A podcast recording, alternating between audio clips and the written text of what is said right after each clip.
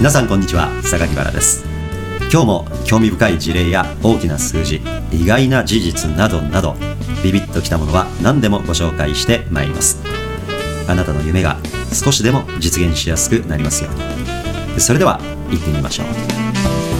この番組はデータサイエンティスト株式会社の提供でお送りします。その人の今の生活スタイルにどういうスケジューリング技法が合うのか、ん。本当によくわからないですよね。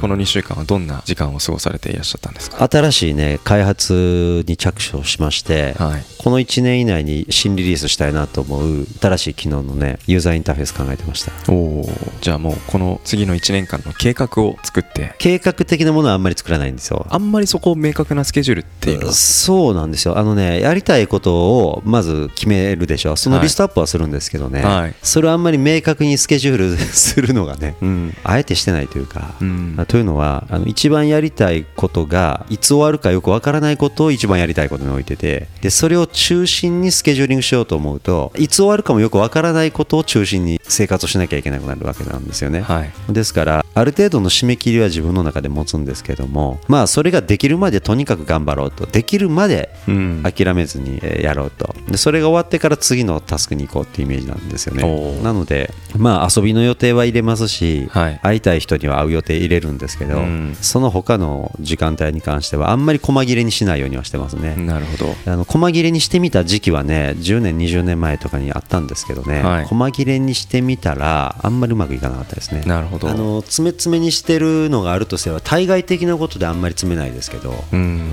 内部的なことでは結構詰めますよね。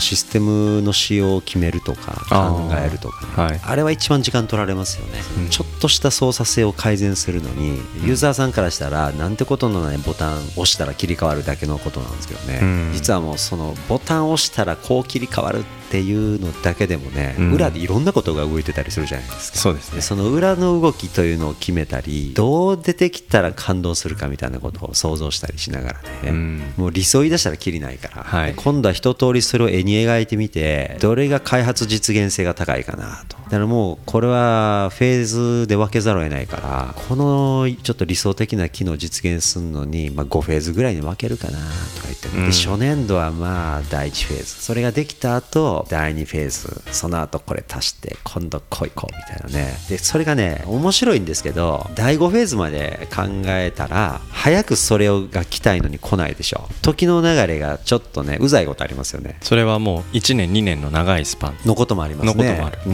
うん。数ヶ月で行く案件もあればね何年もかかる場合もあるからなかなか一筋縄ではいかないもんじゃないですか、はいペロッと一つウェブページ作って終わりっていうんじゃないですからね、うん。もうちょっとその込み入った仕組み系のものを作ってるとねうん。時間かかりますよ、やっぱそれでテーマが決まってきますとね、はい。あのあんまり躍起になってスケジューリングしなくても、はい。ずっとやるべきことはあるから、はい。あんまり困らないですよね、うん。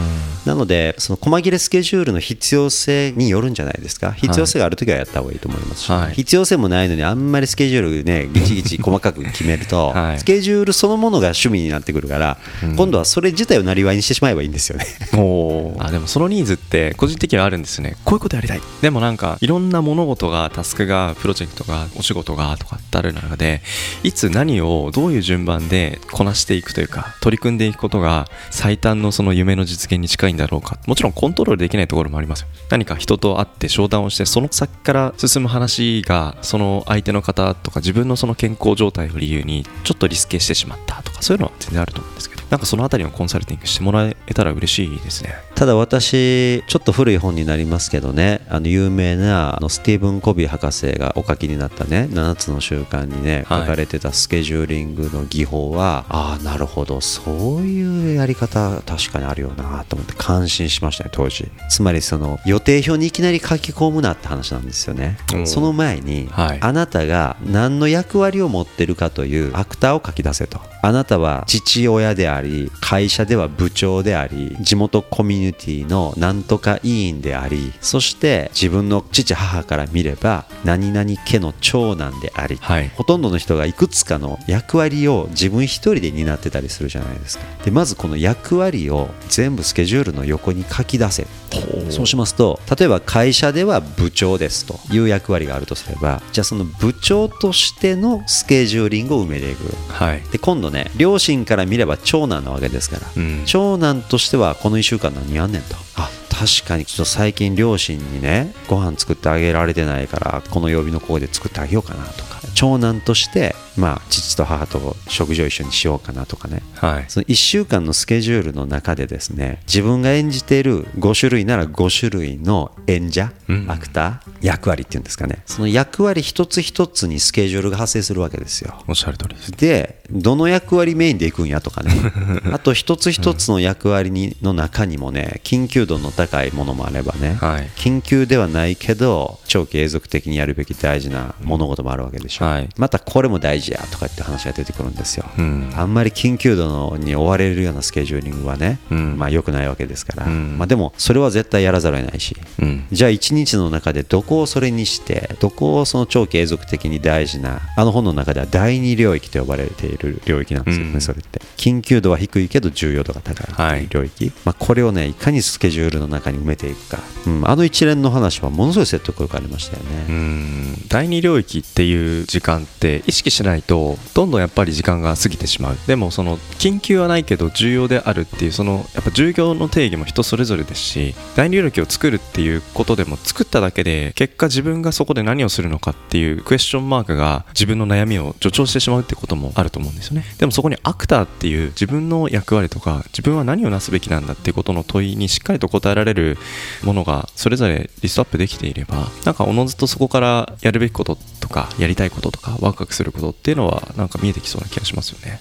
あの話はやっぱり僕の知人の方もすごく7つの習慣の価値観考え方を大事にされていてで会社のまあ一つの社税にしていたりするんですね。第二領域を、えー大事にすると。で、まあ、そんな話を海外の経営者の方と会った時に、まあ、会社に来られた時にその第二領域ってことが書いてあったりするんですよね。あこれは7つの習慣のあのくだりだなっていうところで意気投合して、うん、すごいいい信頼関係を築いたなんて話も聞いてますけど人生を豊かにする過程で非常に重要なファクターとして結構世界的に受け入れられてる考え方なんだろうなっていう気がしますよね。いい世の中ですよね。うん。ああいう素晴らしい価値観がね世界に流行るなんて、はい。僕ね本当世界ってね、まあ、悪くなってる面もあるけど良くなってる面もめちゃくちゃ多いなと思う、だってスマートフォン見てたら感激しません？うん。悪い情報もあるけど、プラマイで言ったらねプラスの方が多いんじゃないですか、うん。やっぱりあれに向き合っていくうちにねなんか自分の興味関心の高いテーマがレコメンドされてきては見ているうちにね、はい。人間いろんな局面があるから時として悩み検索しまた人の情報気になって見に行ってやってるうちにどんどんね、はい。やっぱり心温まる情報とかが時々目に飛び込んできたり、はい。自分の意思では絶対見なかったようなニュース